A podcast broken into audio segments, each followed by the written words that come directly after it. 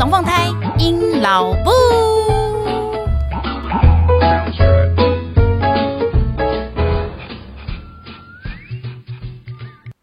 Hello，各位朋友，大家好，我是阴老布。您现在所收听的是隔壁龙凤胎阴老布 EP 十四。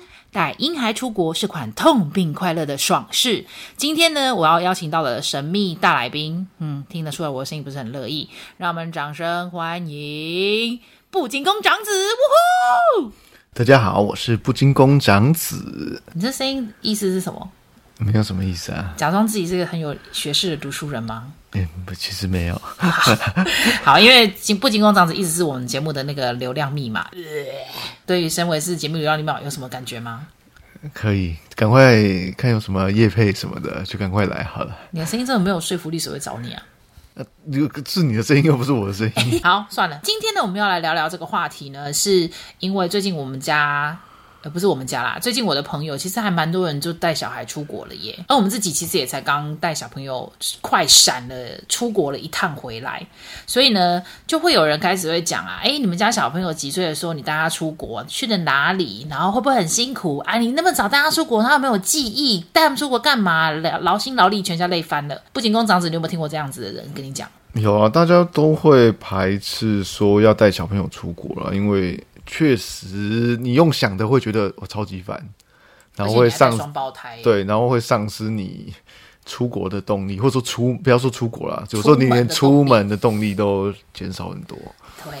然后又再加上我弟最近也是生了那个双胞胎，然后那天我们也是疯狂的鼓励他说：“快点，你要趁那个小孩两岁之前不用机票钱，赶快出去，不然以后一家四口出国，哇靠，那个机票钱真是太夸张了。”所以呢，我们就一直推他屁股，说他叫他赶快出国去玩，可是他也是，哎，好像也是蛮拒绝的哈。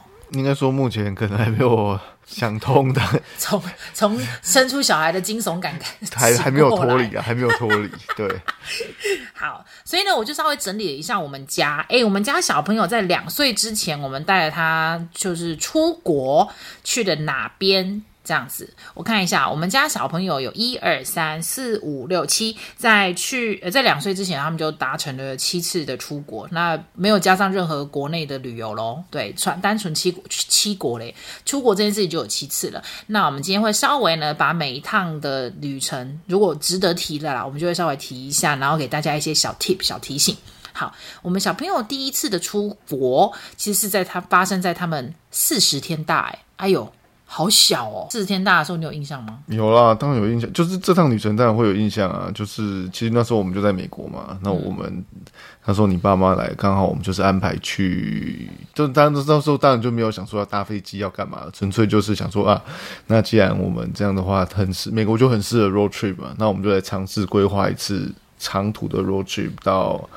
有到加拿大去这样子，嗯，所以我们在小朋友四十天大的时候，就带着他们跟一家人从美国纽约州开车一路开到了加拿大。那这一趟的旅程，你有没有什么特别的小感受要跟大家分享的？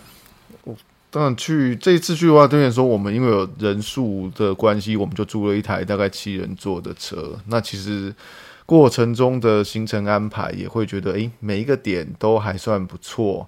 然后等于说路程上，我们可能也不会说一定要呃一天玩太多东西或玩什么，反正我们就开着车，看着沿途的风景，然后可能就停一两个点看一下那边的环境。那其实我觉得大家玩起来也都蛮开心的。对，嗯、像我爸他的那一次就是 road trip 之后啊，他其实本来很看不起、欸因为他想说，哈，好烦哦，开车不是感觉不是盖格凶。可是他后来啊，就那一次 road trip 之后，他就发现，哎，其实他很 enjoy，就是一家大小。同坐一台车那种，呃，一边赏风景，看累了就看婴儿，就赏樱赏风景，赏樱赏风景的那种交替爽感。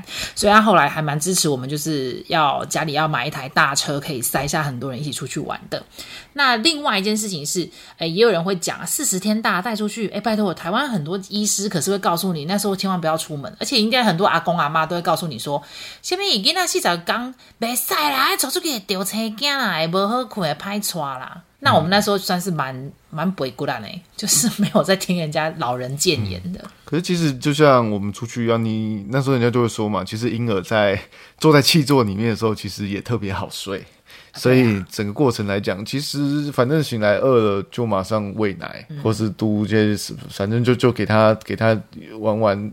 或者说，我们就也许到了就下车去帮他换尿布啊，反正一切的安排就会变得也是以他们为主啦。但是因为你自己开车，所以其实很多事情都会在你的掌控之中，对，这样是还不错的。对，所以推荐给大家，如果就是台湾你想要环岛啊之类的，其实还蛮可以，就是自己开车这样子。还、嗯、我觉得还蛮适合有婴儿的人呐、啊。那只要是你爱开车的话，不然开车开很久其实蛮累的。嗯、好，接下来呢，我们他的第二他们的第二趟旅程其实是发生在四个月。这一次我们就来讲讲了四个月大的时候，其实那一次我们是从美国回来台湾，那所以我们就经历了就是你知道带小孩出国的大魔王一关，就是长途旅行、长途飞行这件事情了。嗯、那那时候一定听到很多人都会讲说啊，小孩上飞机会不舒服啊，不睡觉吵闹怎么办呐、啊？必备哈，我压不了怎么办？哎，其实后来还是很多人会在那个影片上面会呈现这一段呢，就是比如说有些人的小孩就是后背呀，然后就整个飞机的人就觉得说，我花钱又不是在听你小孩哭泣的之类的吵架。嗯、那我们就来贡献一下我们自己的经验谈好了。呃，比如说要是你问说，哦，对，我们那一次从纽约回来台湾，其实飞行时间是长达十七个小时，其实真的蛮长的啦。对啊。那嗯。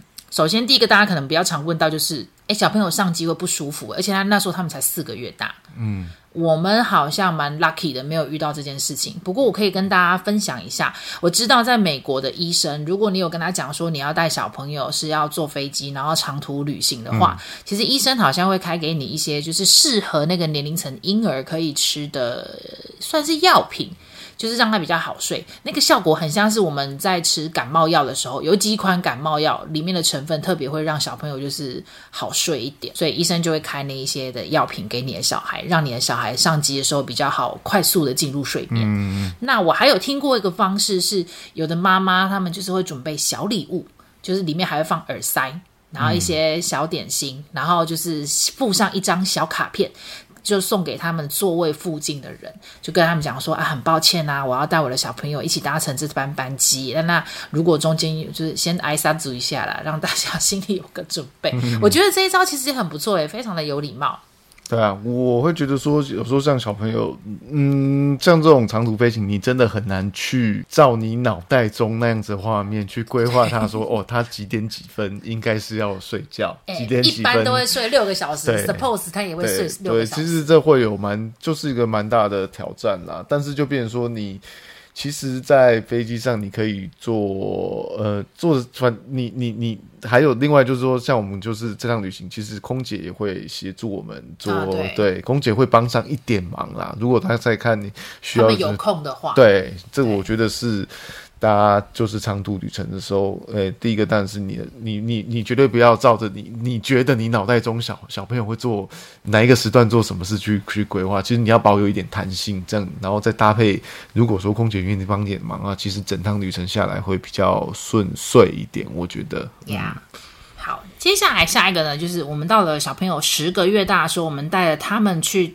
日本的大阪，诶，一住就住了七天了。我们在大阪待了八天七夜，这样子算是呃天数多的旅行。天数多的出国旅行的话，我们有没有哪一些 tip 要给大家？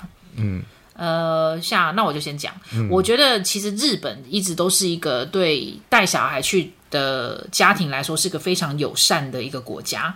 那呃，有的人我先解决副食品的部分好了，因为十个月大应该还蛮多台湾的家长是还存在小朋友就是副食品为主，呃，不不讲错，奶为主啊，然后东西是副食品的地步。那我曾经有朋友真的就是冰块派，然后出门也是带了一卡一卡皮箱的冰块，然后先冷冻送到饭店，然后请他包起冰起来干嘛之类。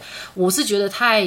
辛苦了啦，而且因为我们家一次就两只，那个冰块量应该也是很惊人，所以就算了。我是觉得像日本的话，因为有很多母婴用品店，其实都很方便。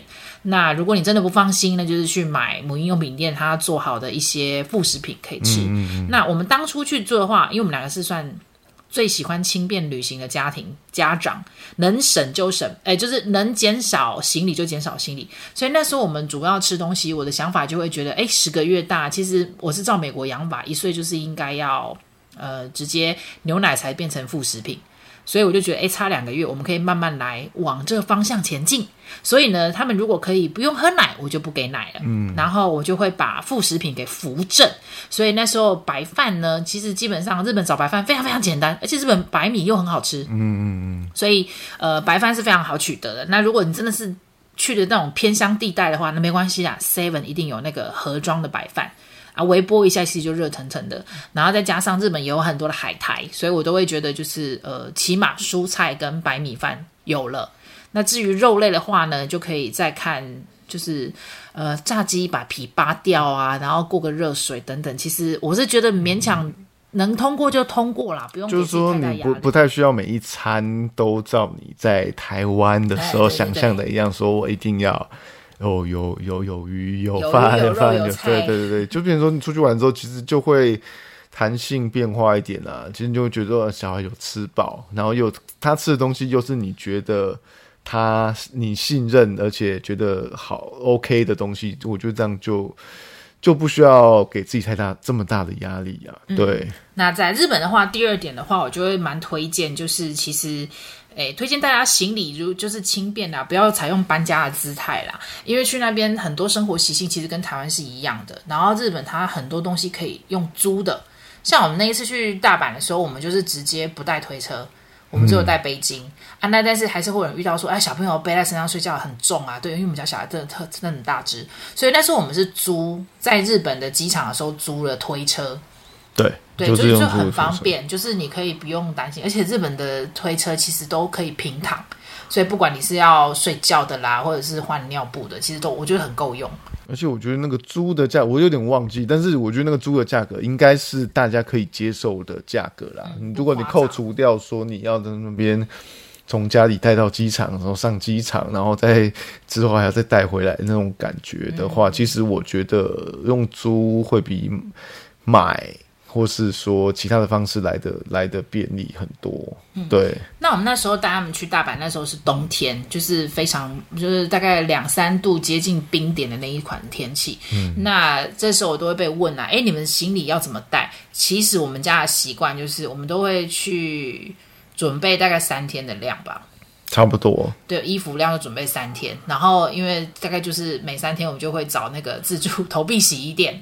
把衣服洗一洗，嗯，这样子变成你的行李就不用带到七天的量。那有当然，如果你是想要去登列沙瓦税，那我就另当别论，这我就没办法提。其实这个前提就是说，其实你带整体来说，就是你带小朋友出门的时候，你不可能行程是从早排到晚啦，嗯，你一定会有一些取舍嘛，甚至你应该这么讲哈，其实你大人你也会累啊。所以其实就不要去勉强自己说哇，晚上了还要怎么样怎么样？那其实就可以有一些时段是你需要去，例如说纯粹放空，对，不然就去处理衣服的事啊，或者是处理一些小朋友的事啊，然后让你可能未来一两天的行程又更顺利。嗯。我觉得那其实是休息是为了走更长远的路。对对啊，那另外我觉得日本的话，其实最好最。大的优点还是，例如说它的治安啊，就是你带小朋友出出门的时候，你不会有太大的心思，会需要担心说啊，他乱跑，或者是是不是有什么坏人会来把他抱走。嗯。我觉得这个是，这个是也是你新选择日本，然后心理上会。压力少很多的其中一个原因之一，因为后来他们其实两岁一过之后，我们就带他们去欧洲。欧洲就是有一些国家真的是治安超差的，嗯，然后我们那时候也真的是，我觉得玩起来心理负担特别大，又要看着钱包，又要牵着小孩，然后又怕安娜多安娜，哇，那压力比较大一点点。对啊，对啊，对。那其实呢，我们在日本的时候，我还会推荐给各位父母亲，不用担心说带小孩出门会影响你的。嗯，一些旅游品质啦，因为像我们两个那时候就是会变成轮流，就比如说可能小孩现在在午睡，或者是他们早早要上床睡觉，那我们就会一个留守。然后另外一个就可以看他有什么要买的东西，赶快去买。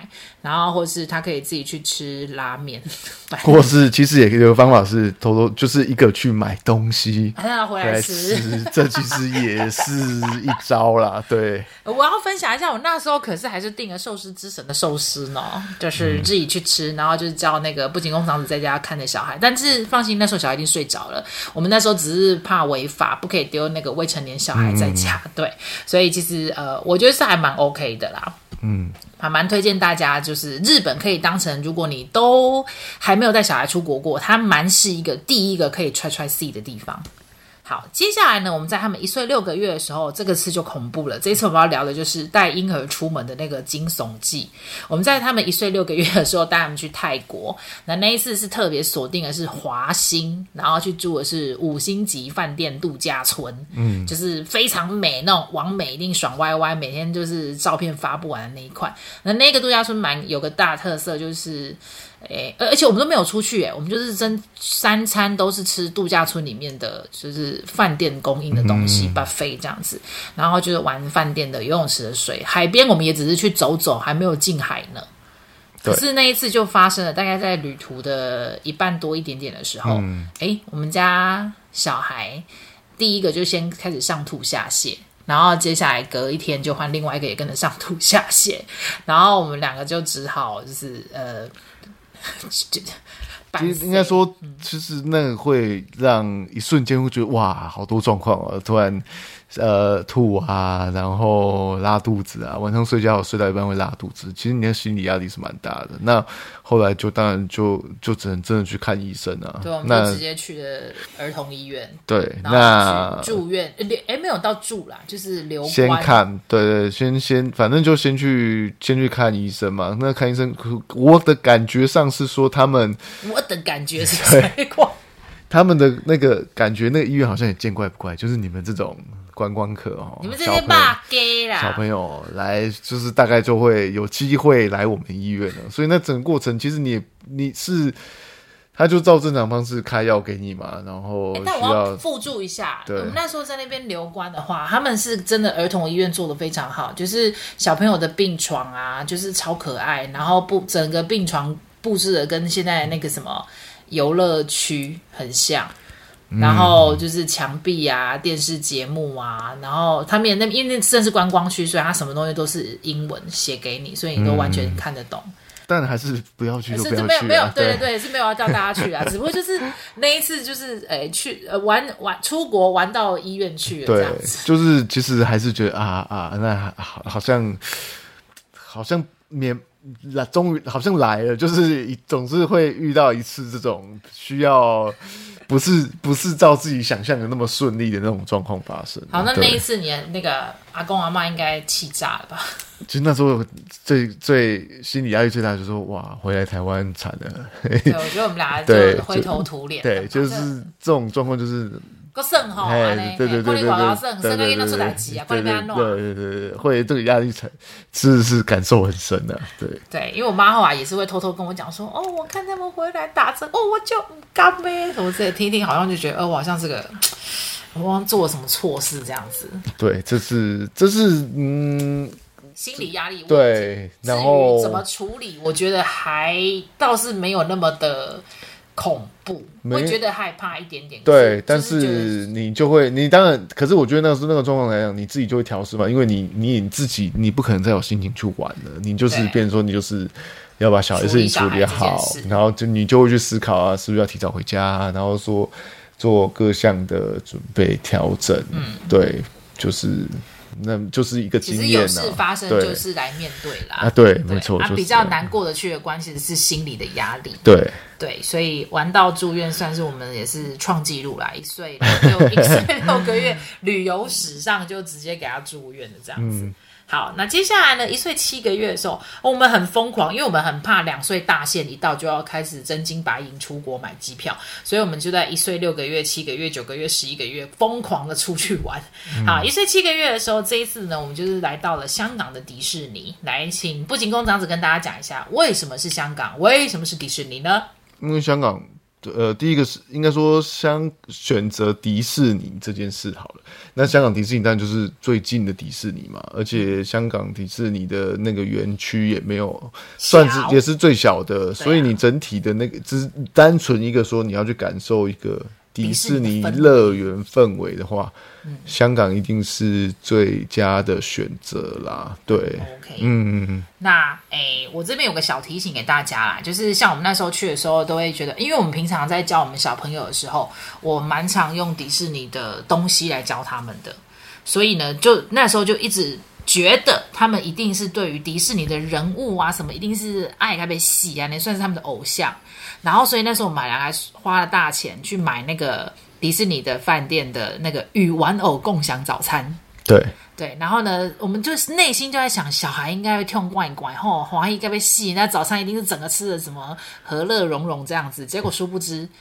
真的提醒大家，不用小孩还这么小哈，他们看到那个大人偶、大玩偶出来的时候，他们只是给他个被戏而已，然后歘到一直没有，不要不要 不要不要，所以根本就浪费钱啊！而且那一餐早餐很贵欸。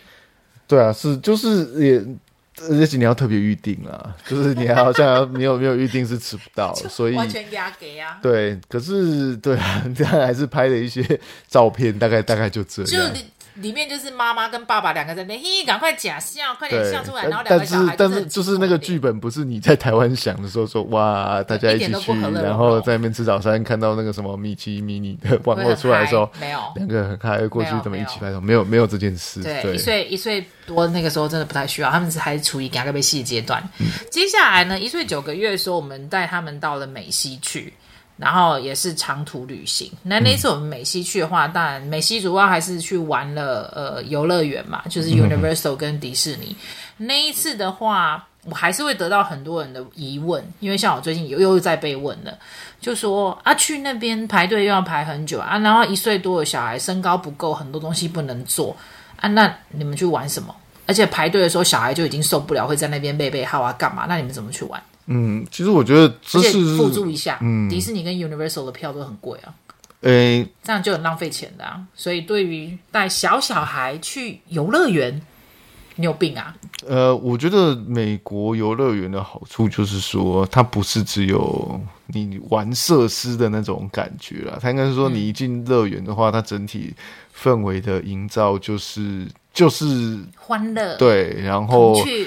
而且而且它的主题就会很明显嘛，例如说你去迪士尼，当然就是米奇米妮的那种那种概念的东西。那你去环球影城的话，基本上它就是会跟你看到的电影或是对动画整个主题有关的，所以包括它的整个景色啊，或是它的建筑啊，都会让你，就算你，我觉得那个概念就是说，就算你一个设施都不玩。身历其境啊！你就推着婴儿车在那边晃，或者是在那边走。其实我觉得都对于小朋友或者大人来讲都是有，就你可以看得到东西啊。你绝对不会说哦，我来这个乐园就是看别人玩的感觉。对对对对，所以你的意思就是说，像那个年纪去游乐园的话，你不用再去追求说，哦，我今天玩到了七个，我今天玩到八个，我今天反而会感觉到是说，哦，其实我推了我的小孩，然后在迪士尼里面，然后感受到那个。